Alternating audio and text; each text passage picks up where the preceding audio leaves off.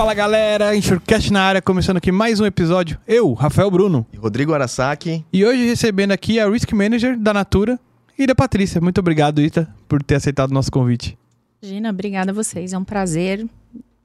Tô adorando estar aqui com vocês, dividir esse tempo e tô achando muito legal esse projeto. Obrigado. Obrigado, é isso aí. obrigado, Aida.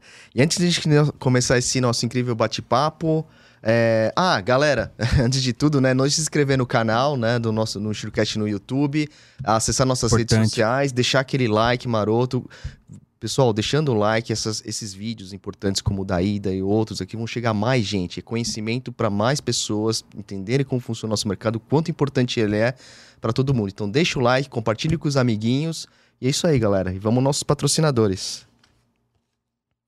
A BRK está há mais de 15 anos no mercado de gerenciamento de risco e gestão logística, sempre focada em resultados e satisfação plena de seus clientes, se destacando no desenvolvimento de soluções customizadas com resultados positivos e constantes para seus clientes.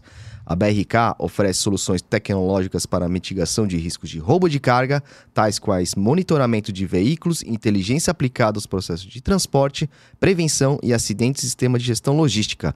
Brasil Risk agora é BRK. Boa. Se você é do ramo de seguro de transportes, certamente já ouviu falar da Moraes Veleda. Temos o prazer de tê-la como nosso patrocinador. Hoje, a MV é líder de mercado no gerenciamento de riscos e prevenção de perdas, sempre utilizando as melhores tecnologias, sem deixar de lado a humanização no atendimento e execução de suas atividades. A Moraes Veleda possui uma software house pronta para desenvolver aplicativos personalizados para você ganhar tempo, reduzir custos e potencializar resultados. A Moraes Veleza vai muito além das soluções habituais, utilizando sua experiência de 23 anos para estar à frente das suas necessidades. Lá, eles consideram que missão dada é missão cumprida, Japinha. Valeu, Veleda. A Log Risk é a empresa internacional do grupo NS Tech. É a primeira empresa brasileira de gerenciamento de riscos, gestão logística e prevenção de acidentes a operar no México.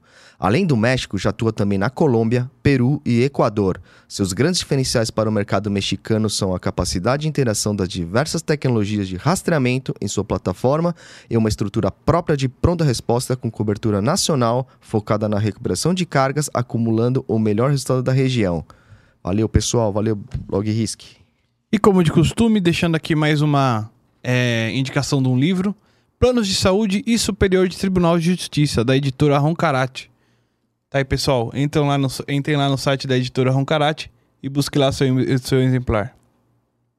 É isso aí. É isso aí, galera. E vamos, vamos lá pro nosso bate-papo, Aida. Obrigado novamente por ter citado o nosso convite.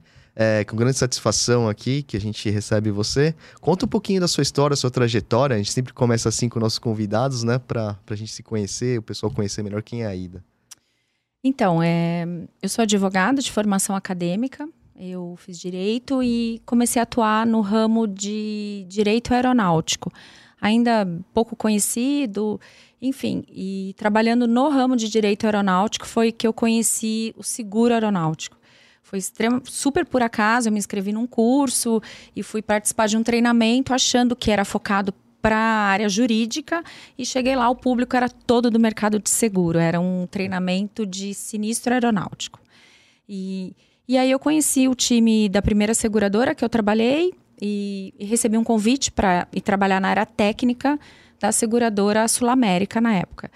É, surpreendentemente, quando a moça do RH me ligou, falou: ah, na área técnica, eu falei: olha, eu não sei a diferença de um Boeing e um Fokker 100. Porque eu imaginei que técnica era engenharia, era alguma Não, aqui na, no seguro, na seguradora, a área técnica subscreve. Eu falei, ixi, começou a ficar pior. eu, enfim, na época, por questões pessoais, eu, enfim, decidi aceitar e fui. E assim eu entrei na Sul América, na área de underwriter de aviation. E na época, a Sul América era seguradora da Gol, a Gol estava iniciando a operação. Então era uma construção de um projeto novo e que eu aprendi junto com esse projeto, né? E, e ao longo do tempo que eu passei na Sul América, a gente teve um sinistro super relevante que foi em 2006, aquela aeronave da, da, da Gol que colidiu em ar, no é, céu, incrível. com uma aeronave da Embraer. E, e foi a minha primeira experiência em viver um sinistro de alta complexidade, de entender o que é severidade, e, e foi muito interessante para mim né, na minha carreira. É, da Sul América, eu fui trabalhar na Embraer, porque também naquela oportunidade, quando aconteceu o sinistro, você começa a perceber que o ramo aeronáutico é incrível do ponto de vista técnico, porque tem muita severidade, enfim, eu sou apaixonada pela aviação, mas é, tem muito resseguro, né? É um ramo muito ressegurado por conta da severidade. E aí, localmente, é pouco prêmio retido, pouca perspectiva de carreira. De novo, uma questão pessoal me fez é, aceitar um convite da Embraer. Eu fui para a Embraer na época. É, cuidar de outros ramos além de aeronáutico. Então, foi uma ampliação ali de, de escopo mesmo técnico. É, mas era São José dos Campos naquela oportunidade, eu ia e voltava, morava em São Paulo. Bom, resumindo, Nossa. quero voltar para São Paulo. Eu fiz entrevista com a aí dessa época. Fez. Sério mesmo? O mundo é uma ervilha, né? Sério mesmo? Fez, fez. E aí eu voltei para eu voltei para São Paulo e fui trabalhar numa corretora de médio porte nacional, que estava sendo adquirida por um, uma, um private equity, então tinha muita ambição, tinha um jeito diferente, e ali eu ampliei o meu escopo do ponto de vista executivo de hum. carreira. Eu entendi a diferença de você focar seu dia num num, num business de mil e de 100 mil reais. E, enfim, eu brinco que o, o executivo, o CEO da, do grupo, não tinha problema nenhum você dar uma bad news para ele e falar: ah, perdi uma conta. Ele fala: tá, e o que você vai fazer para ganhar duas? Já me fala, porque eu tô aqui para te ajudar, o que você precisa. E ali virou esse drive, assim, foi bem bacana, foi uma experiência bem, bem bacana.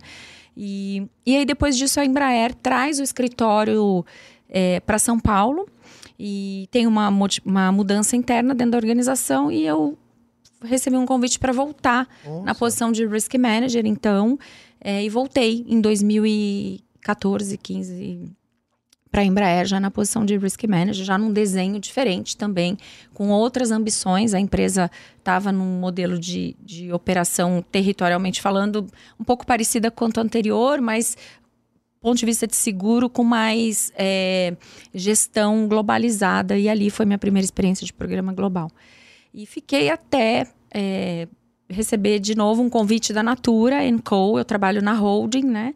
É, e a Natura é a quarta maior empresa de beleza hoje, né? E do mundo. E a gente hoje é, controla, organiza, conecta quatro grandes marcas, né? Que é a Natura, a The Body Shop, a Isop, que é uma empresa australiana, e a Avon.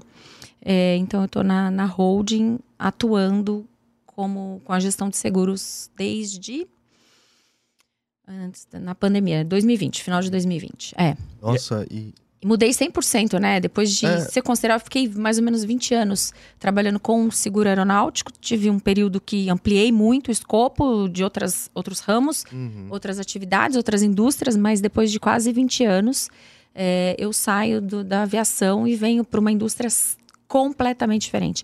Desde o ponto de vista de severidade, de alocação, de colocação, de, de, de, programa, é muito diferente, muito mesmo. Era isso que eu ia comentar. Eu acho que você sai de um, de um cenário para outro totalmente, totalmente é, diferente, né? É. Inclusive.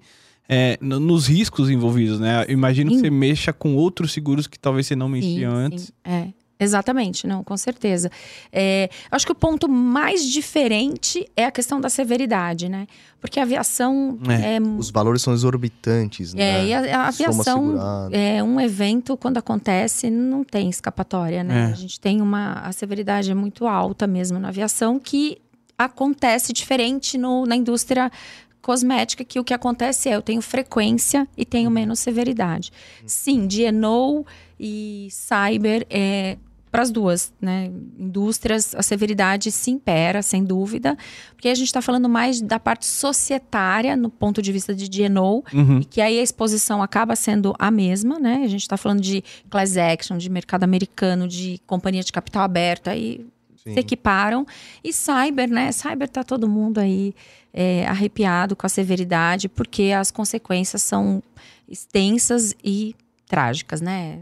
Um ataque cibernético, infelizmente, é bem severo. Essa, Aida, essa questão do cyber que você comentou agora, ela é uma preocupação real hoje em dia para as empresas, É, inclusive, é. para onde você É, trabalhou? e o que eu posso compartilhar com vocês que é público, as empresas de capital aberto, elas têm um mapa de risco, né? Elas, elas publicam ah, os riscos que preocupam essa organização nos seus documentos, nos seus sites de relações com investidores. Então, o que eu estou falando é público. Se Uhum. você olhar da, sei lá, da Embraer e da Natura, as duas empresas que eu trabalhei, é, nas duas empresas você vai encontrar no mapa de risco. Se você consultar outras, eu fiz isso semana passada, seis que eu olhei, das seis, o, o risco de ataque cibernético está dentro do mapa de risco da organização. Então, hoje é um. E, e vocês. Desculpa. Aham. Vocês. E, e assim, como, como, como um embarcador, como cliente final, vocês têm bastante oferta desse produto hoje? Não, não, não. E eu posso dividir com você uma experiência mundialmente falando, tá? É, como eu disse, a, a holding que eu trabalho tem quatro grandes marcas que têm similaridades, mas tem uma operação bem diferente, especialmente pela distribuição geográfica, tá? Então, surpreendentemente, uma marca nossa é, na Austrália. é, eu, a gente foi buscar um seguro de cyber para essa marca é, e eu me deparei com um mercado com pouquíssima capacidade. Nossa. É, a gente não tinha capacidade para o primeiro layer, a gente só tinha do segundo layer para frente, né? E sem, sem front, sem cedente, você não tem a policy, você não tem contrato, você não. E, consegue. e foi muito interessante, assim, eu fiquei bem surpreendida. O Brasil, eu tenho uma aposta para cyber, mas é polêmica. Então, assim, eu acho que cyber vai virar um seguro com uma franquia tão alta que vai ter um- uma, uma divisão de apetite de risco muito expressiva. Acho que a gente deve experimentar é, uma, uma versão nova de colocar seguro no cyber daqui a uns anos. Por que esse é meu palpite? Porque vocês lembram lá atrás, no Geno, quando o Geno chegou no Brasil, que a gente tinha é, franquias enormes, inúmeras cláusulas de exclusão, né? Uhum. Era mais exclusão do que cobertura. A gente tinha uma franquia sempre muito expressiva. A gente depois a gente viveu soft market, que foi e depois hard market de novo. Mas lá no começo do Geno, eh, eu acho eu eu, eu vejo o cyber hoje um pouco como estava o Geno quando o Geno chegou no Brasil. Mas eu acho que naquele momento o Geno tinha esse comportamento aqui no Brasil por conta de falta de maturidade do- de traduzir o produto, de entender, de aquela nossa palavra, tropicalizar, eu não gosto muito, mas é, de, de, de dar nossa cara. Então a gente passou por um processo no Geno de aprendizado e construção para entender o que era aquele seguro, né? Porque há anos não tinha um produto tão novo, disruptivo, que a gente trabalhava com tarifas de property, casualty, eh, RC, enfim. E aí chega o Geno e você fala, o que, que eu faço com isso? Então a gente viveu esse processo no Geno, mas eu acho que por conta de entender e aprender. Uhum. O cyber, eu acho que a gente vai vi está vivendo isso porque é sim muito perigoso. É. É sim uma exposição extraordinária, gente. Tem muita coisa Quem nunca- acontecendo. Gente, né? outro dia eu tive minha conta do Instagram hackeada. Eu tenho 300 seguidores. O que, que Eu vai aquela minha conta do Instagram? Entendeu? E meu e-mail, fizeram os dois aí. Então, assim, é muito. E as- o mundo, eu. ah, Se você considerar há 20 anos pra cá, a gente mudou a forma de viver, né? É, Sim. Parentes. A gente mudou a forma de viver. É. Né? A, a internet traz uma conexão, facilidade. Não, não preciso, né? Falar o que todo mundo já sabe. E junto com ela traz a exposição. E acho que não tem volta. Acho não, tenho certeza, não tem volta. A gente não vai viver mais sem esse modelo extraordinário de se conectar e trocar informação. Ok. Só que junto com ele tem toda essa exposição. Então, por isso que eu acho que o cyber, com o cyber, que é um produto novo, uma exposição nova, até relacionado a um novo comportamento nosso, humano, de viver e se relacionar, enfim, ele traz uma exposição muito grande que não vai ter retrocesso. Então, por isso, eu acho que a gente vai experimentar. Eu arrisco a dizer que a gente deve experimentar é, um modelo diferente de placement, de colocação, com divisão de apetite e de risco mesmo. E aí não falo só uma franquia extraordinária, não. É uma coisa estruturada do ponto de vista você precisa fazer isso, aquilo, e mesmo assim, metade disso é seu, metade é meu. E eu acho que a gente deve viver isso. É, o que eu ouço Bom. falar, eu não sou especialista, né, Neida, no, no cyber, mas o que eu ouço falar é que assim, os produtos exigem, mas estão com uma. Existem, mas estão com uma exigência tão grande que tá, assim, afastando o mercado consumidor do, do, do das seguradoras, assim. Às vezes, para fechar uma pólice, demora um, dois anos até que se ajusta todos Não, os Não, o underwriter de, de cyber é, assim, inúmeras reuniões, reuniões. A gente tem 12 key points, uhum. basicamente falando. Mas você acha que os 12 que, que as seguradoras, que o mercado, né, seguro e resseguro, olha para dentro da organização para entender. Uhum. É, mas dentro desses 12 key points, nossa, tem um monte de coisa, realmente, é bem extensa. Mas, gente, de novo, a gente viveu isso no DNO. Eu me lembro o primeiro questionário que eu preenchi de DNO. Você ficar falando, né? Que já acabei de chegar no mercado, mas enfim. É, o primeiro questionário que eu preenchi de DNO tinha quase 30 páginas. Aí. Nossa. Hoje, um questionário de GNO tem duas páginas, né? Sim. Então, a gente viveu um pouco disso no GNO. Mas eu acho que, de novo, lá era onde nós estamos, o que estamos fazendo, estamos aprendendo. Eu acho que aqui é frio na barriga mesmo, porque a exposição, é ela né? é severa. É. é. um ramo muito severo.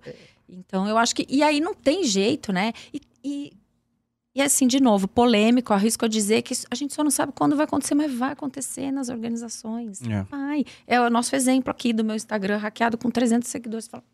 É um, é um universo gigantesco. É, é, ele, ele, assim, ele é quase infinito. Hoje é. tudo você tem. Daqui a pouco você vai ter. É, já está tendo veículos, já. Sim, né, sim. Tudo, todos conectados. É, daqui a pouco as frotas com certeza vão estar conectadas também via rede, frotas de navio. É. Hoje é tudo. É. é um, né? é, é, é, por isso que eu falo que e, e vai ser saudável. Eu vejo tudo, eu vejo de forma muito positiva, que eu acho que vai ser saudável, vai ser um aprendizado bacana, que a gente vai, na dificuldade ali de estar tá com uma, uma, exposição severa dentro das organizações, mundialmente falando, porque todo mundo vive a mesma coisa, né? Não vem me dizer, não, não tem uma organização hoje que não tenha medo, que não, não tenha nenhuma conexão, que faça business com, conectado com internet. Não tem. Então, é, eu acho que vai ser uma um aprendizado, porque a gente está sim vivendo um momento de dificuldade, porque eu tenho uma exposição, eu quero proteger minimamente, a gente vai ter que. que a seguradora não vai entrar. Nenhum mercado de seguro e resseguro, por mais maduro, por mais, ninguém vai entrar nesse processo aberto, de né? qualquer jeito. É, não vai, também na minha opinião, um pouco polêmica, não vai. É, não vai ser só questão de taxa, de ah, eu quero 50% de taxa. Não vai ser assim. Eu acho que não vai. Isso é sua visão, assim, como um risk manager, é. né, Aida? E, e, e, as pessoas lá em cima, os, os, os, os, acionistas e tal, como que eles veem? Então, eu acho que, assim, eu, né, eu, o que eu percebo, né, do, do cenário que eu vejo na, na na cadeira que eu tô sentada e eu, eu gosto muito de ler os resultados das outras empresas, os documentos societários. Sou advogada de formação acadêmica, então eu, eu, eu, gosto.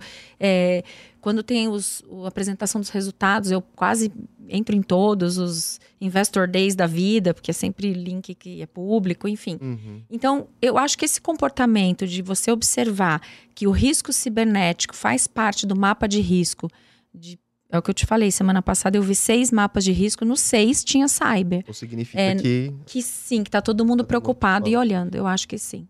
É. Eu acho. Oida, e trazendo isso aqui, até juntando papo cyber com, com até o que vai ser a temática do, do nosso episódio hoje.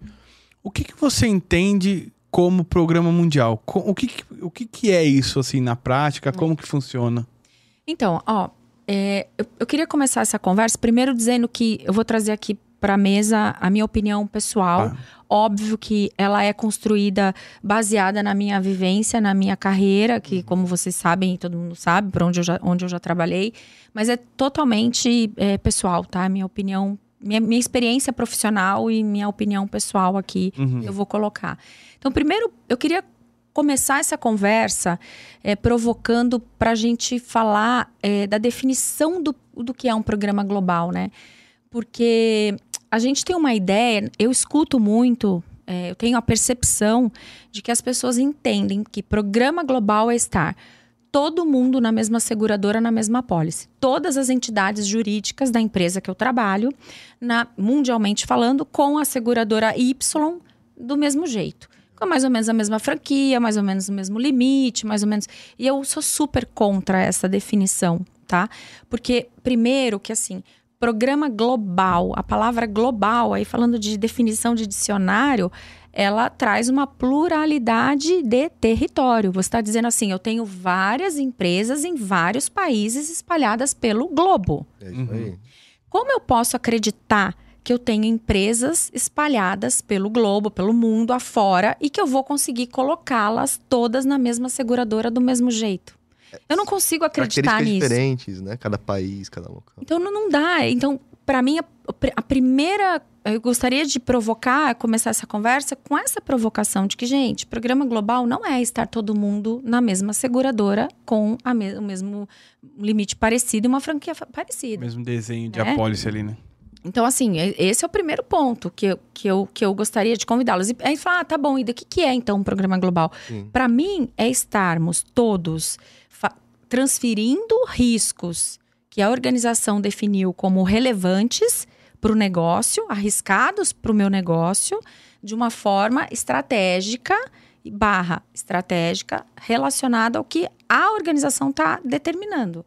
Então, assim, eu tenho que entender que eu estou comprando seguro para riscos que estão no meu mapa, de forma prática, que eu estou comprando seguro para riscos que estão no meu mapa de risco, Uhum. de forma estratégica, alinhado com a minha organização. Então, alinhado com o meu apetite de risco, alinhado com fluxo de caixa, alinhado com os projetos, dentro da regra, das leis, da onde aquele país, onde aquela entidade jurídica tá- está inserida, É vários pilares. E por isso que eu divido o programa global, quando eu vou fazer um programa global, essa segunda experiência que eu faço um programa global, eu já fiz na Embraer e, e agora aqui, né, na Natura, Enco, na Holding, eu divido isso em dois grandes pilares, que são os fatores externos e os fatores internos, né?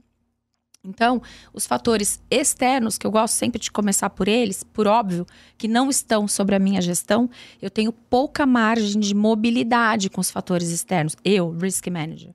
Eu, eu tenho que conhecê-los, administrá-los, às vezes mitigá-los, mas eu tenho pouca margem de manobra né, com os fatores externos. E o primeiro deles, para mim, o ma- eu sempre começo com isso quando eu penso num programa global, é a questão regulatória e legal.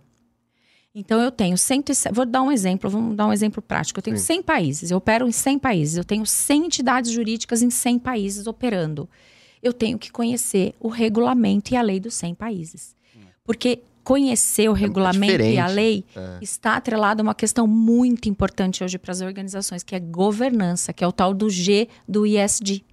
Uhum. Então não adianta eu ter uma ideia ótima, num programa incrível, com uma cobertura maravilhosa, um prêmio incrível, e eu tô fora da regra da Malásia.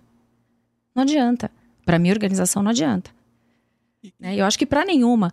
Então, o primeiro ponto que é essa questão de aonde eu estou, o que, que eu posso fazer aqui, aonde eu estou, o que, que eu não posso fazer nesta distribuição geográfica, neste endereço aonde está registrada a minha entidade jurídica. É, A empresa tem que entender muito bem onde ela está colocando o pé, né?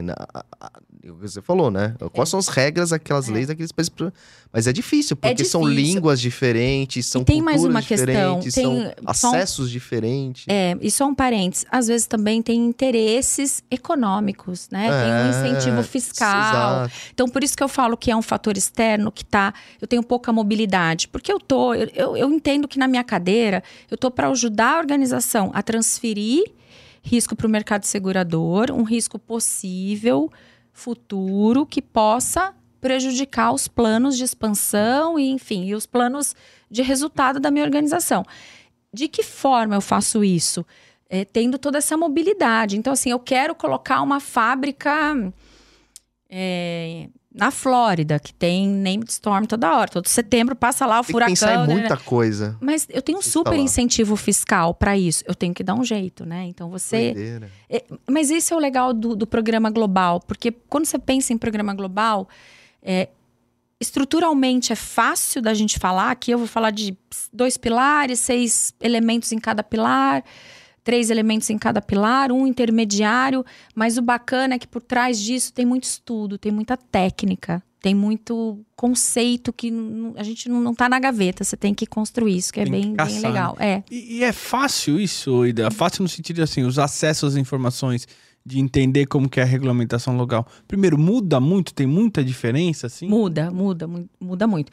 Tanto do ponto de vista regulatório de seguro, quanto de tax, quanto uhum. muda, muda muito. Muito mesmo. E aí, como as empresas se organizam, empresas globais nisso, elas precisam ter especialistas em cada país para entender, tipo, assim, ah, sei lá, uma área jurídica aqui, onde eu estou instalado aqui, aqui, aqui, aqui, aqui, se conver... junta todo mundo, conversa e vamos bolar uma pólice. Então, na prática, é, até a gente ia falar isso mais no final, mas na prática, como que a gente que eu recomendo, né, fazer que foi que eu, eu fiz e acho que dá certo. Você tem dois grandes canais para coletar esses dados: legal e broker. Ah, o broker é, um, é, é, é importante é, também é. trazer essas informações para. É. Entendi. Então é, é, é, jurídico, é o time do, do, jurídico, que se você tem uma liga, uma entidade jurídica naquele país, algum, minimamente um escritório, um advogado te assessorou para isso. Um uhum. paralegal, alguém que conhece sobre aquele lugar. E o broker. E quando, e, por exemplo, quando vocês, a empresa, uma empresa global, assim, em plena, em plena expansão, vai construir alguma planta, algum local, por assim, ah, incentivo fiscal aqui porque eu quero, eu quero atacar o consumidor desse país, nessa região, porque eu fiz todo o estudo e tal, eu quero construir aqui é, o, o, risk manager tem um, um, papel essencial de tipo de falar assim, meu, esse local ah. não é ah. legal por conta de inundação, de furacão, talvez seria não, o que prevalece é, é. aqui é barato. Eu, eu e... sabe que eu não, eu, eu Deixa eu pensar numa resposta para você assim. Eu é acho curiosidade, tão, assim. Eu acho isso tão desnecessário porque assim é de novo. Eu acho que a gente é, a gente tá. Acho que o desafio da nossa cadeira é agregar valor do ponto de é vista de solução, né? colaborar. Né? É, Sim. eu acho que não é. Porque se a organização foi lá e já viu aquele local, aquele país como um potencial, vamos resolver, né, gente? Sim. Sim. Vamos, vamos, Criando vamos, pro... via, vamos viabilizar. Vamos... Criando proteções, né, para esse local e tal. A gente sabe que, para a maior parte, dá para para estruturar e, e, resolver, né? O, é, oh. Parte física, operacional, especialmente, Sim. tá? E, e, falando de novo, né, na questão de é, é, padronizar o seguro, digamos assim, quando você faz um programa mundial. Muitas vezes eu acabo tendo mais acesso a programas que vêm de fora para dentro, né? Uhum. Então você vem com todas aquelas estruturas de limites e franquias, etc., dolarizadas que muitas vezes não vai, muitas vezes não vai atender o, o, a questão local aqui. O cara tá olhando globalmente, ah, isso daí é o Brasil tal, não sei o que, não influencia tanto. E daqui para fora, o, o, Ida, como, como que você administra isso daí? Então, é, deixa eu só pontuar mais duas uhum. coisas de fatores externos, claro. porque isso está dentro do fator isso. interno. Uhum, isso claro. é o fator interno, é, um, é uma questão uhum. que eu administro bem, tá né? Então, como fator externo, que eu falei, primeira, mais importante de tudo para mim é a questão é, legal e regulatória, porque a gente está falando de governança e a gente está falando do que pode, o que não pode, o que está na lei. Tá... Então, enfim, para mim, é, esse é o, é, o, é o, primeiro elemento de um fator externo que a gente tem que avaliar quando fala de programa global, tá? Não há discussão quanto a isso. Uhum. É O segundo são as condições naturais daquele endereço, né? Então, assim, qual é a geografia daquele, daquele país onde eu tenho uma entidade jurídica operando, uhum. né? É, por que também fator externo? Não tem como. Eu tenho uma fábrica no Aricanduva, alagava. Tem como eu não alagar? Não, né? não dá. Então você vai se proteger de outro jeito, né? Uhum. Mas você tem uma operação na Flórida. Putz, tem, tem furacão. É, então, você, você precisa também mapear quais são as condições naturais daquele endereço, daquela geografia onde aquela entidade jurídica está operando. Então, isso é muito importante, tá? Por várias coisas, né? Primeiro, para você se atentar a, a limites, primeiro, para você se preparar, porque a gente sabe, elementos da natureza, de novo, severidade, severidade menos mercado, mais taxa, uhum. taxa maior, enfim. Então, a gente tem, tem que ter um preparo aí para isso, né? É, o terceiro elemento externo que eu considero na hora de colocar um programa global também é a condição do mercado de seguro e resseguro. Perfeito. Uhum. Porque a gente, na posição de risk manager, a gente precisa entender que também não está na minha gestão. Eu tenho zero mobilidade, zero, zero é, possibilidade de manobra, mas é um dado que eu preciso conhecer. Como está o mercado na Europa? Como está o mercado na Ásia? Como está hard? Não está? Tá, a sinistralidade está alta? As taxas aumentaram? Tem, carte... tem produtos de seguro que a seguradora está fazendo runoff de carteira e aí tem, enfim, aí tem uma série de coisas. Você precisa entender o ambiente. De novo, tenho 100 países e eu preciso entender no 100, talvez. Nossa. Talvez Vai. a Europa a gente tenha a possibilidade de FOS, né? Então, mas é, talvez. Talvez você tenha que entender. Uns 80% eu acho que eu arrisco dizer que sim. Precisa, né? É, que você precisa entender. E aí tem um outro elemento que eu não consigo colocar ele até hoje, nem no ambiente externo, nem no interno, que é a, a sinistralidade da organização que você tá. Porque eu acho que ele tá, é um, ele tá um pouco no, É um pouco no externo, ali, né? um pouco no interno. Porque a hora que eu digo que o externo é um. É um tudo que está no, no pilar de elemento externo, ele tá, diz mais sobre a minha possibilidade de manobra. Então, é, sinistralidade já foi, né? Mas ah, ainda você tem como apresentar um plano novo, dizer que você melhorou. Tem. Mas é, você depende da outra parte, seguradora e resseguradora, concordar com você, né? Você Perfeito. pode achar que, nossa, mas eu fiz um, uma- um plano agora, olha Será que eles vão entender? para essa Ah. operação, para essa fábrica, não vai acontecer isso nunca mais, porque olha aqui, eu contratei o melhor engenheiro, tô aqui. Então você depende da outra parte, que é seguradora e ressegurador, concordar com você, né? Então por isso que eu- a sinistralidade da, da- das empresas que você está tratando no programa global, ela influencia e tem que ser conhecida para você colocar um programa global. E por isso que eu coloco, falo assim, é, eu, eu não consigo definir ainda se ela está no fator in- externo ou interno. Então, eu tenho um pouco de dificuldade com isso, tá? Eu acho que é, eu brinco que assim, né? Trazendo isso pro transporte, é um fator externo que você tem que achar ferramentas internas para É. conviver. Né? Por isso É. que é meio que uma, que uma mescla. É. Só vol- voltando só na parte geográfica que você falou, né? Que você tem que co- conhecer os riscos daqueles locais e tal. Normalmente você se usa de empresas, das próprias Sim, seguradoras. é super fácil, tá? Hoje de fazer isso. Fácil, vai. Mas, é, de novo, né? Internet possibilita. A gente tem, hum, olha, os big brokers e, e algumas seguradoras monoline, por exemplo, de property, que vocês Uhum. é, tem ferramentas que você coloca o zip code é, no sistema e ele vai te gerar um mapa até visual com red Legal. flags. É bem, bem. Claro que a gente está falando aí mais para pro, pro básico, né? Claro. E, mas que já preenche aí um- um- uma parte relevante de, de, de informação. Então, você vai conhecer, ah, aqui tem tempestade, aqui tem terremoto, aqui tem. Então, fica. É bem, é bem bacana. Não é difícil de coletar esse dado, tá? Em relação Boa. à distribuição geográfica, não é. Boa. E aí, indo pro lado interno, Ida, quais são nossos desafios? Então, é, interno, eu, eu- é o que eu, o que, né, tá, de, tá dentro de casa e eu tenho mais margem de manobra. É, eu, a organização, né? Porque, de novo, eu sempre acho que o risk manager tem que ser colaborativo, tem que contribuir mais para a organização. É, o primeiro deles é o resultado, né? Como que tá o resultado? Como tá? Resultado da sua Da, carteira. da minha, não, não, da minha empresa. Da Como sua empresa, tá? no geral, sim. Como está a Saúde receita? financeira. Como está a saúde financeira da minha organização, né? É, tá boa, não tá? É o primeiro passo. E aí eu não digo só de, por exemplo, eu hoje que trabalho numa holding, eu digo de, de- das legal entities, né? Das entidades jurídicas. Então, Uhum. como estão as entidades jurídicas? Essas 100 entidades jurídicas que eu tenho em 100 países diferentes, né? Tá bem, tá ruim, tá... A gente, empresa de capital aberto, é mais fácil fazer isso, né? Porque a gente publica, a gente tem dado, mas todo mundo que apresenta resultado consegue colher esse dado, né, de forma...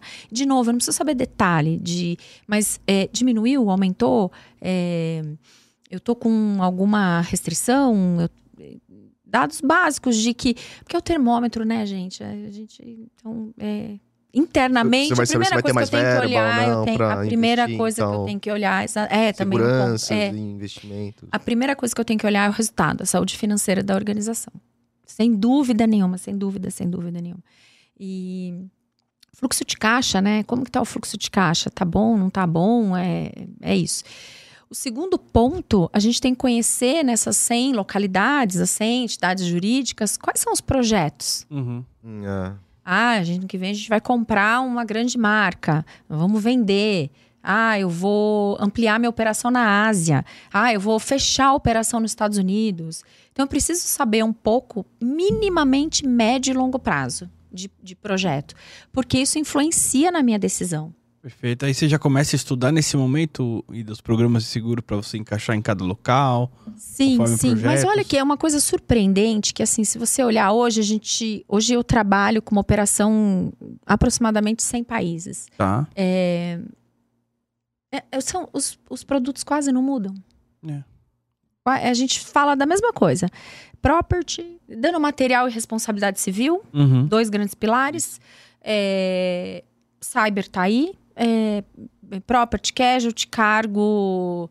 Claro, tem é, exigências locais de um RC extraordinário de mais de um milhão de euros em Portugal, por exemplo. Uhum, uhum. É, não é relevante, né? Quando você imagina um. Tamanho. É, da, da é, empresa, então não é relevante. A gente fala dos mesmos produtos, nos mesmos. É, não, não muda Não muito. foge Não. muito. A pe- operação que eu estava anteriormente tinham sete países, né? Então, enfim, eu, eu tinha bem isso. Ah, não, são Ah, mais ou menos os mesmos produtos. Aí agora, quando eu olho o mundo todo, assim, porque, gente, de verdade, Hum. é, nessa cadeira que eu tô, eu vi país que eu nunca tinha nem ouvido falar na Imagina. vida, tá? E olha que eu era uma boa aluna de geografia. Então, assim, é muito extenso. A distribuição geográfica hoje é o meu maior desafio. É, eu costumo dizer que não é nem técnico, porque os ramos que a gente tem se- severidade, felizmente, tá, tem aí, tá melhorando capacidade, o cyber tá todo mundo na mesma, enfim. Uhum. Uhum. É, mas é, é a questão da distribuição geográfica, a questão operacional de organizar, orquestrar tudo isso. É E teu time, como é que você faz? Você distribui nos países? Não, a gente tem uma estrutura bem, bem bacana, assim, cada, hoje cada entidade, cada marca tem, ela é autônoma e interdependente, né? Então ela tem autonomia, então eles têm times de seguro e, e eu olho todo mundo junto para integrar tudo e, e- e ganhar a melhor sinergia possível, técnica, financeira, é bem legal, é um desenho diferente, mas é bem interessante. O desafio também é, é bem complicado, gerir É, todo é, mundo no, no globo, né? É, é bem legal. Mas com essa, com, com essa questão da, da- do trabalho, da interconectividade, né, online, assim, isso também aproximou e Ah, fica muito mais sim, fácil, né? E a gente aprendeu muito Aprendeu na na pandemia, pandemia, né? né? Isso foi sensacional, foi muito, foi muito bom. E internamente também, uma outra questão que eu, que eu avalio internamente, aí é- é- a gente começa a ir para um ambiente mais técnico de seguro, é o apetite de risco mesmo, né? Então, assim, se olhar para essa organização, isso a gente consegue fazer. Os big brokers, eles também têm metodologias muito interessantes. Que, claro, é, é um- uma ferramenta que você. Ela lê seus dados financeiros, seus resultados públicos. Uhum. Ela lê esse resultado e gera para você um reporte dizendo: olha.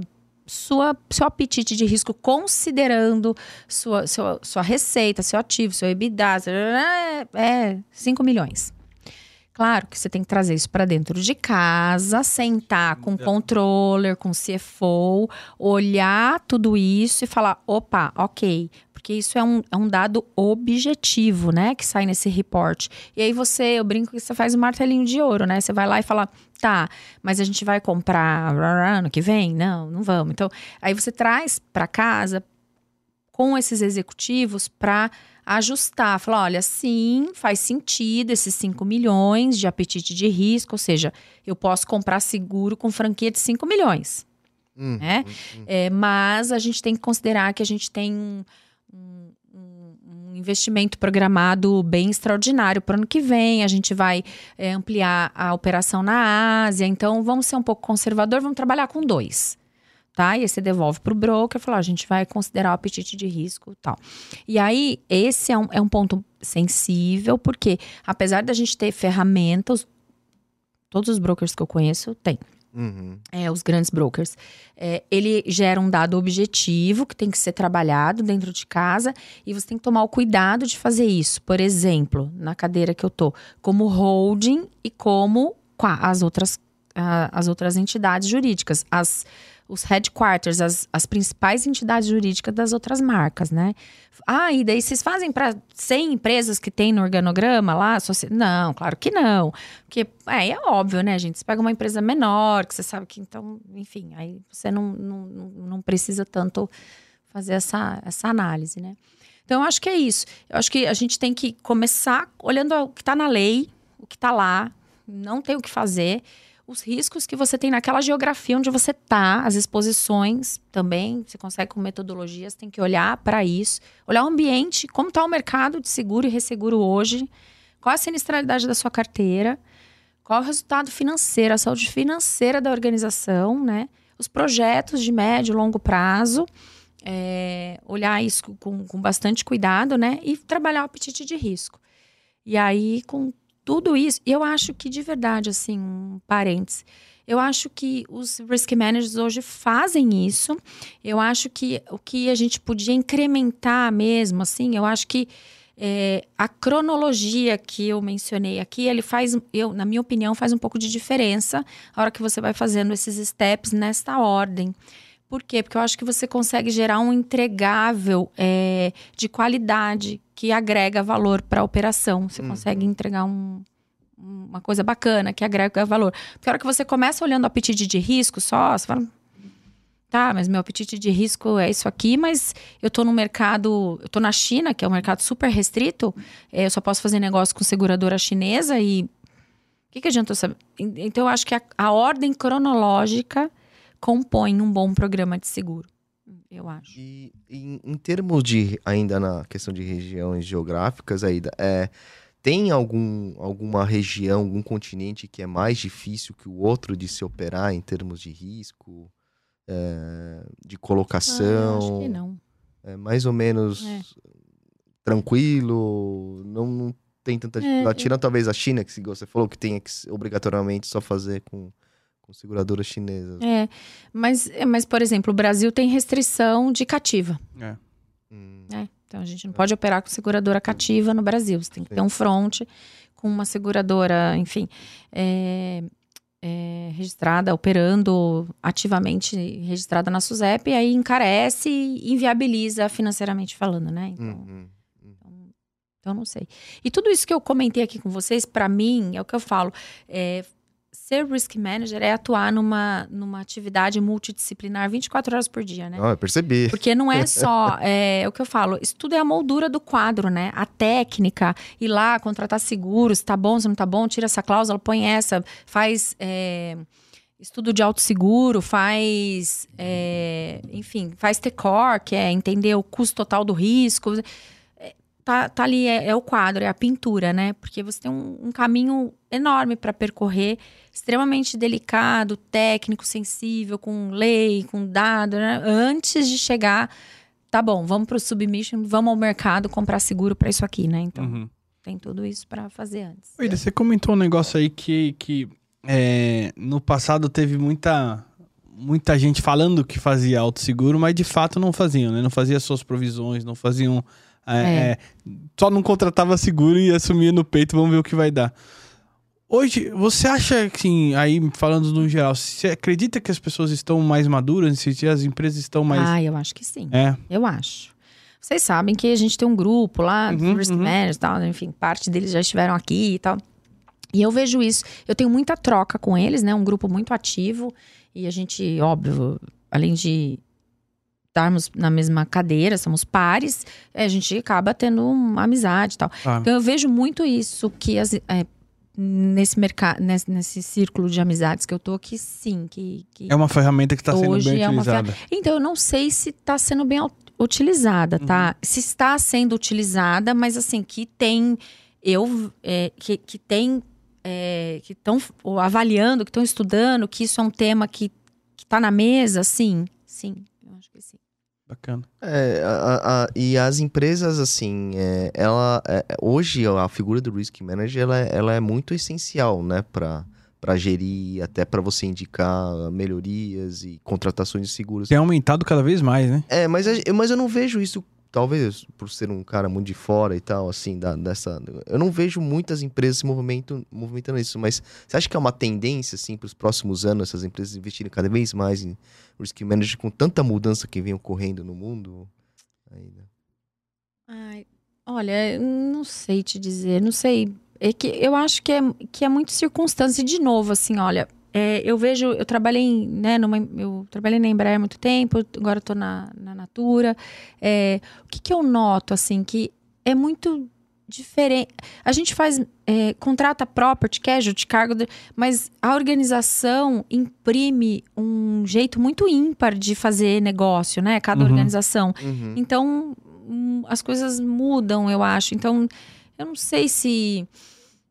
é, eu não sei te dizer. Eu já vi, eu já vi a cadeira de risk manager debaixo do legal, já vi debaixo do financeiro, já vi debaixo. Eu acho que. é, outro dia eu escutei dentro da Natura uma frase que eu gosto muito e é, eu acho que faz todo sentido. O bom é o que está combinado, né? Então, Isso. eu acho que é isso.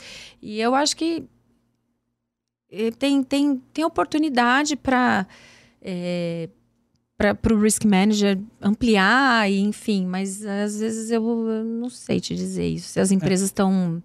É que o ideal seria, né? É, É. porque assim, olha, Porque é, pra- uma- é muito técnico, né? A É, gente tem sim. muita técnica. Você viu que, que a gente comentou aqui? Você fala, ah, e se não fizer nada disso? Você está perdendo dinheiro, você está comprando, às vezes, mais Com do que. E não tô dizendo que você está pagando mais caro, às vezes você está comprando mais do que você precisa Precisa, é isso aí. né? Às vezes É você tá verdade. comprando, você tá investindo dinheiro, comprando uma cobertura que você nem precisa, de um jeito que não, não era tão necessário. Uhum. Então, eu acho que é isso, que, que esse que é o ponto mais importante. Eu acho que passa um pouco pela cultura, né? A gente sempre fala aqui que você mesmo começou comentando, né? Que você caiu no seguro É. de uma forma.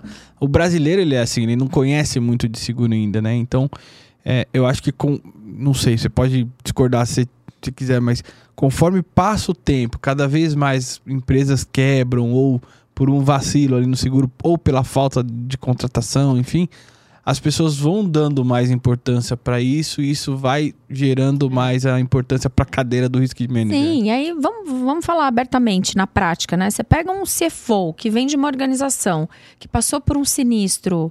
Esse cara já. Esse cara Tá que é um, calejado, esse cara é um que é um risk manager. Ele- É. Esse cara chega numa organização nova e fala: quero um risk manager. Uhum. Eu quero alguém que conheça de seguro aqui para me ajudar, para me apoiar e para garantir que a organização está comprando seguro de forma inteligente e estratégica. Perfeito. Ponto. Esse, com, esses, com esses acontecimentos é, seguidos um do outro, assim, de forma global, a pandemia e guerras, isso impactou bastante na maneira de contratação de riscos de programa mundial, globais, ou não influenciou muita coisa? Olha, eu, não- eu sua não, opinião. não- eu não senti isso não. A- sem dúvida, né? A guerra trouxe aí uma, mas assim, uma restrição de comprar seguro na Rússia. Em região. Para a Rússia, pra- pra é. Então, hoje, to- todos os programas que foram sendo, todas as apólices que incluíam coberturas de risco localizados na Rússia foram excluídas na renovação, né? E aí, para você comprar e proteger standalone, não dá para estar agrupada no programa, é, mas em geral a operação também é um pouco menor, né? Deve ter algumas exceções, estou dizendo que eu, que eu vi. É, e aí você tem que contratar localmente. E aí é uma super dificuldade, porque vocês devem saber, os brokers americanos e ingleses não podem, têm sanção e pró deles mesmo, e eles não estão fazendo negócios na Rússia. Então, na prática, Uhum. eu hoje tenho, trabalho com dois big brokers.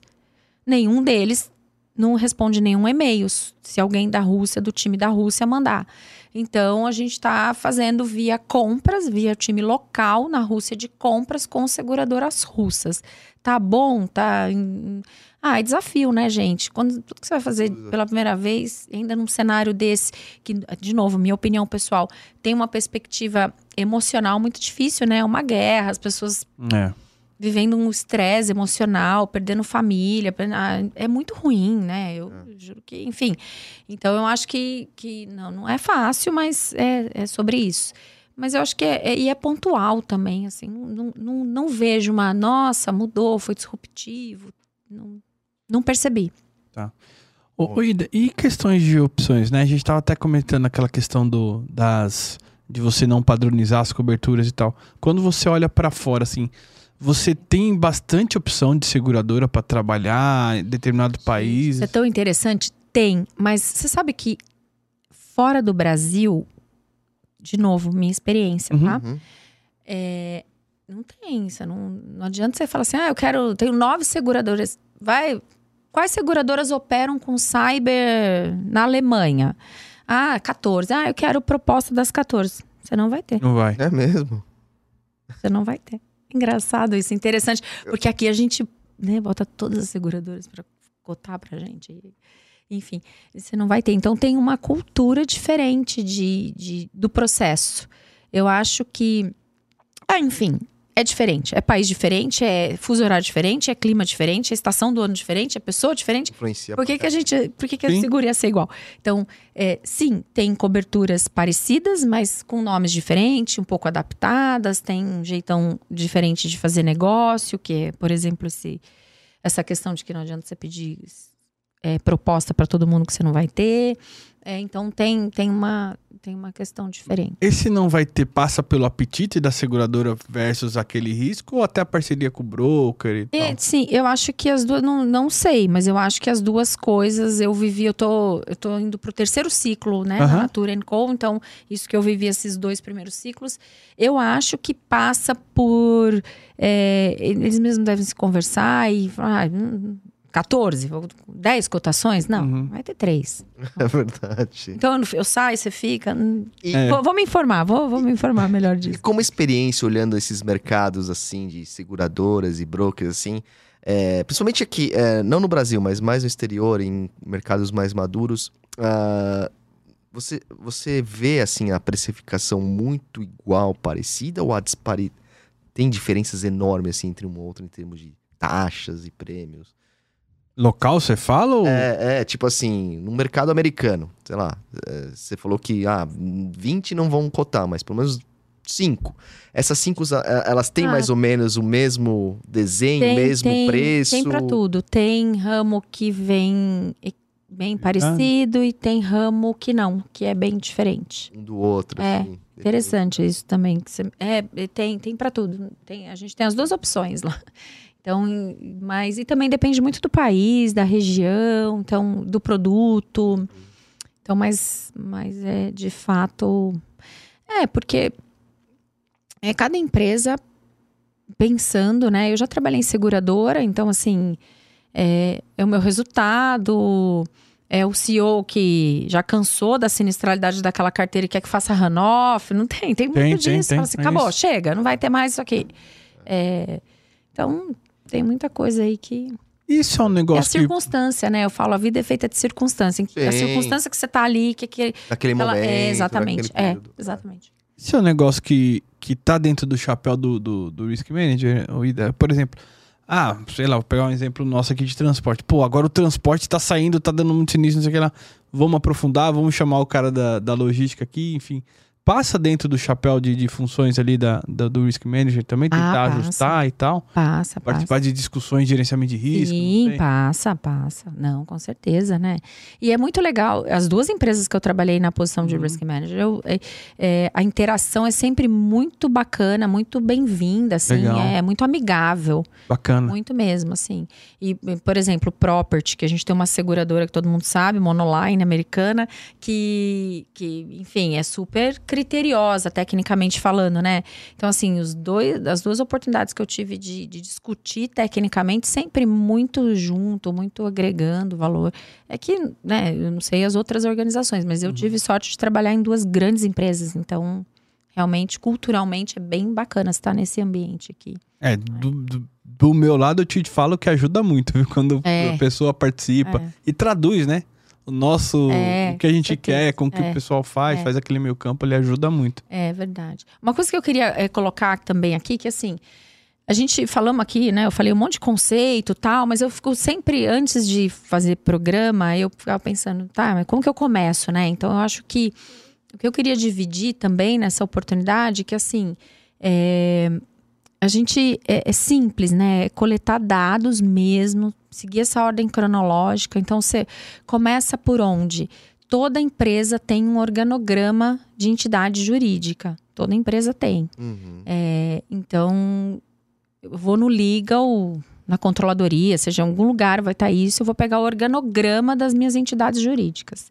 E eu vou ter lá o nome, onde ela está, e com base nessa informação, nessa primeira informação, eu vou entender. Ela é operacional, não é? Ela é uma paper company, ela tem ativo, não tem, fabrica, não, é só. Então eu mapeio isso, eu olho todas as entidades, tem 200, é, sorry, são 200. 200 entidades jurídicas, porque tem mais de uma por país, Uhum. óbvio. Uhum. Então eu vou separar o que é operacional, o que, o que faz maquiagem, shampoo, sabonete, né, do que não. É, vou nas operacionais, né? E aí eu digo onde tem warehouse, onde tem venda, onde tem estoque, onde tem responsabilidade, onde eu me relaciono com o cliente, onde que vai ter responsabilidade civil, né? Eu olho essa- essas empresas e parto para aquele próximo passo. O que, que eu posso ou não fazer? Eu, eu olho para essas entidades jurídicas, mapeio os países e aí vou lá, literalmente na frente, na coluna da frente do Excel, que eu posso ou não fazer nesse país. E aí eu vou indo step por step. É, o que, que eu posso fazer ou não nesse país? É, esse país tem, boto no zip code lá daquele da ferramenta Isso. da seguradora e do broker. Tem red flag para risco natural des- nessa geografia? E vou indo step por step daquilo que eu comentei para a gente chegar até um mapa geral onde você vai ver assim, bom, a minha, meus cinco maiores endereços, é, 30% do meu ativo está em cinco endereços. Então vou começar por eles, porque não dá para fazer tudo do meu, De uma- Eu- Porra, eu entrei achando imagino, que eu ia né? fazer tudo num ano, tá? E Num ano. num ano, achei.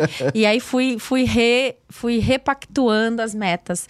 É, tanto que as integrações a gente fez numa onda e agora vão ter mais duas ondas de integração conforme for é, passando, avançando as renovações. Mas, é, então, avaliar é, esses. é, pegar esses seis elementos que a gente comentou aqui, nessa ordem cronológica, baseada no organograma societário da sua empresa, país é operacional, não é país, e vamos em frente. Então, onde está a minha concentração de ativo? Você vai fazer um filtro, vai falar 80% do meu ativo está em 20 países, Aham. é, 30% está em 5 países. E começar por esses pontos e, e integrar esse pessoal todo. É, aí, claro, a gente vai para o quadro, né? Que até agora a gente só falou da moldura, que é olhar cobertura, limite, é, enfim, o, o básico que a gente, que eu falo que é, para gente, risk manager, que meus colegas, não sei se todos concordam comigo, é a parte que a gente faz mais fácil, porque é o nosso dia a dia. A gente, ah, um, um foi underwriter, outro foi broker. Então a gente lê a pólice, a gente conhece cobertura, a gente. é, a maior, o maior desafio é a moldura do quadro, né? Que é- são esses elementos que a gente tem que trabalhar e administrar para colocar um programa inteligente e estratégico. É, e é muito detalhe pra estudar, né? E É. é muita coisa pra você, você ir atrás. Sim. Dentro, dentro do, do quadro, digamos assim, essa questão da parte de subscrição e tal, o, o, o papel do Risk Manager é, é também, assim, é uma pergunta, tá, Ida? É, vocês, assim, é, sugerem muito tipo de coberturas e cláusulas ou solicitam para os Pra criar pra novas criar coisas assim? que você já tem de leque, assim? Então, você sabe que a gente tá com esse desafio agora, né? Com essa abertura, essa possibilidade. Isso. É, eu tenho também é polêmica a minha opinião a respeito disso. É opinião. É, eu acho que a gente. é, eu tenho um pouco de preocupação, porque a, a seguradora tem uma área técnica, escreve, copia do mercado americano, seja o que for, mas vem. Aí eu vou lá sentar, escrever uma cláusula, eu tenho receio de, na hora dessa cláusula ser praticável, Hum. ela não faltar uma parte, não se enquadrar, hum, isso aqui não ficou bem escrito, hum, isso aqui Um sinistro é, dá um... eu tenho essa preocupação. Então, hoje, eu, na minha cadeira, evito. Uhum. Evito. é, mas também não tive uma demanda, tá? Então, Então, de uma cobertura pra isso, não mas não vi ninguém tive que nenhuma cubra demanda, isso. é. Não tive uma demanda extraordinária, assim, para isso. Mas hoje a gente tá com essa possibilidade, né? Da gente É. fazer essas mudanças, a gente escrever, né? O próprio wording. É, Todo mundo não, é, mas exato. Tamanho Eu acho, eu acho que tem esse ponto, sensível. Até fazer junção de produtos, se for É, o caso, né? é. Que são similares. Ai, gente, mas olha, isso, isso eu sou muito a favor, porque assim, aí, parênteses também, operacionalmente falando, é, o que eu posso consolidar, eu consolido. É. Sabe. Gente, mas junta, Malásia, pode Tá. juntar a Malásia, ju- junta. Porque operacionalmente, pensa, cada pólice que a gente emite tem dois, três, quatro boletos para pagar, Então. tem é o operacional que quem tem que pagar é aquela entidade jurídica, aí você manda para o país, aí tem o contas a pagar, é o procurement, é- ó, Nossa. O que dá para consolidar, eu sou a favor de consolidar. Porque aí sobra tempo pra gente pensar e. e- Coisa que é, eu acho. Eu, eu acho também. Até o que você tava falando, Ida, assim, você tava falando, pô, eu achei que um ano daria, não deu, tem que vir, não sei o quê. É. Pra você até ficar renovando todo ano a pólice, deve ser um. Ah, é, é. mesmo. Mas ninguém mais quer saber de fazer a pólice plur- plurianual, gente. Não sei o que tá acontecendo. Cyber, né, nem pensar. Tudo bem. Até cy- cyber, eu Cyber até ainda é um negócio o cyber novo ali. É. Agora, casualty, DNO, property, tá difícil. A gente não tá conseguindo. O mercado não tá muito disponível para pólices plurianuais. Eu acho que para as grandes organizações, quando eu olho lá meus amigos risk managers, que a gente está bem próximo na- no grupo que eu mencionei, todo mundo ali tem características de apólice plurianual, porque o underwriter é muito difícil, é muito complicado. Você manda questionário para no mínimo uns 20 e-mails, né? É. consolida, um não entendeu, o outro. Hoje eu tenho praticado uma metodologia diferente. Então, assim, a gente faz uma reunião de kickoff, é, converso com as- os gerentes de seguro das quatro marcas. Olho, é, ju- por exemplo, trans- se for transporte, Uhum. chama o cara da logística, explica o que a gente vai fazer e sempre one pay per view. Também aprendi isso lá na Natura. Mas seguro é uma coisa muito técnica, burocrática. é, então, você tem que ser mais visual e simples possível. Aquela É. pessoa não, não vai fazer é, underwriter para você. Então, ela vai colher dados e vai te ajudar. Enfim, vamos, né? Então, o mais resumido possível, eu tento passar numa reunião de kickoff é, o nosso objetivo e o que tem que sair dali. Então, assim, ó, nós vamos aqui renovar um programa de casualty, tá? Cobre isso aqui, responsabilidade civil da nossa organização fazendo negócio, tá bom? É, tem um underwriter complexo, porque é muito detalhe. É, eu vou dividir isso, é um application form, eu tenho aqui um Word, e você vai ter que preencher. E para evitar que você durma e acorde com dúvidas, a gente vai fazer plantões diários das quatro às cinco da tarde no Teams, literalmente. Tô Uhum. falando da prática, meu dia a dia. Uhum. É, e nós vamos estar aqui. Então vai ficar eu e o broker lá. Se você, quiser, se não tiver dúvida, você não precisa entrar. Se você tiver dúvida, você entra. Legal. E você entra para evitar que depois de 15 dias fala, ah, eu entendi aquela outra coisa. Hum, aquela pergunta eu não respondi, porque. Então, porque a- o maior desafio é o tempo, né? Porque Perfeito. todo mundo tem um monte de coisa para fazer. Uhum. Todo mundo, quando você vai ver, o cara ficou duas semanas com o application form na mão e, e te devolve preenchido que para ele tá ok, para você não. Então a gente faz isso, com isso a gente consegue se aproximar da pessoa e, a reunião de kickoff é importante porque é tão bom fazer alguma coisa quando você entende para que que aquilo vai ser usado, né? Então, tá, já entendi por que, que eu preciso dessa, fazer isso aqui. Então a gente tem feito isso. E aí, depois da reunião, a gente colhe todos esses dados, as informações, senta com o broker, olha o que fez de bom, o que deu errado, o que que tem de bom no mercado, o que, que o, nosso concorrente está fazendo, né? Faz um- uma, uma varredura aí do, de tudo. Prepara o submission, que é a informação para ir para o mercado e comprar seguro na prática, né? É isso que a gente faz. E a hora que você vai ver, já passou seis meses. Então. É isso. é, é complicado. Tinha que ser pelo menos dois anos. Então, é, você falando isso foi, me fez pensar, sabia? Poxa, imagina você tu ficar refazendo E o ano todo hoje ano. passa voando, né? Com É. tanta coisa que a gente tem, né? É verdade. Mas acho que as seguradoras têm algum outro motivo por trás para que não. É. Né? Ah, Primeiro que os contratos de resseguro resseguro. são. É. Eu, eu- eu acho que são. A última, última É. consulta que eu fiz eram. É, tava, a gente falava em 18 meses Uhum. né, de contrato de resseguro. Então, poderíamos fazer 18 meses, né? É, mas aí eu acho que é, é receio de mudar o risco, mudar o ambiente. O mundo tá muito dinâmico, né? Ainda bem, né? Senão, reagir, né? Mas, é, então eu acho Exato, que... o tempo de reação, de tudo, É. é, tudo acho que E de pensado. recuperar, né, o prejuízo e tal. É. Então eu acho, eu concordo, eu acho que sim, que deve estar mais voltado a esse ponto. Mas para nós, risk managers é, é uma pena, É porque ruim. a gente é bem ruim. É. Ida, obrigado. Obrigado por ter participado aqui conosco. sensacional. Várias dicas aí, desde programa mundial quanto da rotina, né? Do, do risco mesmo. Obrigado mesmo, Ida. E- Não, imagina, um prazer. Não, e foi legal pra entender que não é um negócio simples, né? Você vê Você é o que doido. Você vê que, que você envolve estudar os países, entidades legais de cada um, nada. Meu, É. dá super aula, muito interessante. Ah, adorei. Obrigado também, meninos. Obrigado pelo convite. Valeu. Agradece. Isso aí, recados finais? Isso aí.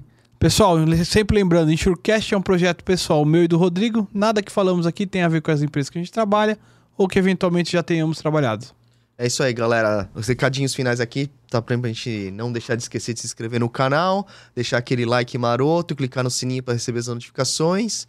E para quem quiser ajudar, Rafa, como que faz? Para quem quer dar um apoio para que a gente continue divulgando e Quem quer patrocinar, patrocine@insurecast.com.br e quem não quer patrocinar, mas quer ajudar, tem aí os botãozinhos do valeu demais e o super chat, é isso, né, Japinha? É isso aí. E sigam a gente na- no Instagram, no LinkedIn, no Facebook, todas as redes sociais. Também temos. Esses episódios também são divulgados também no Spotify, no Deezer e outras plataformas de áudio. É isso aí, galera. Muito obrigado. Obrigado, Aida. Obrigada. Valeu. Tamo Valeu, junto. pessoal. Um Valeu. abraço. Tchau, tchau. Ah, tchau, tchau.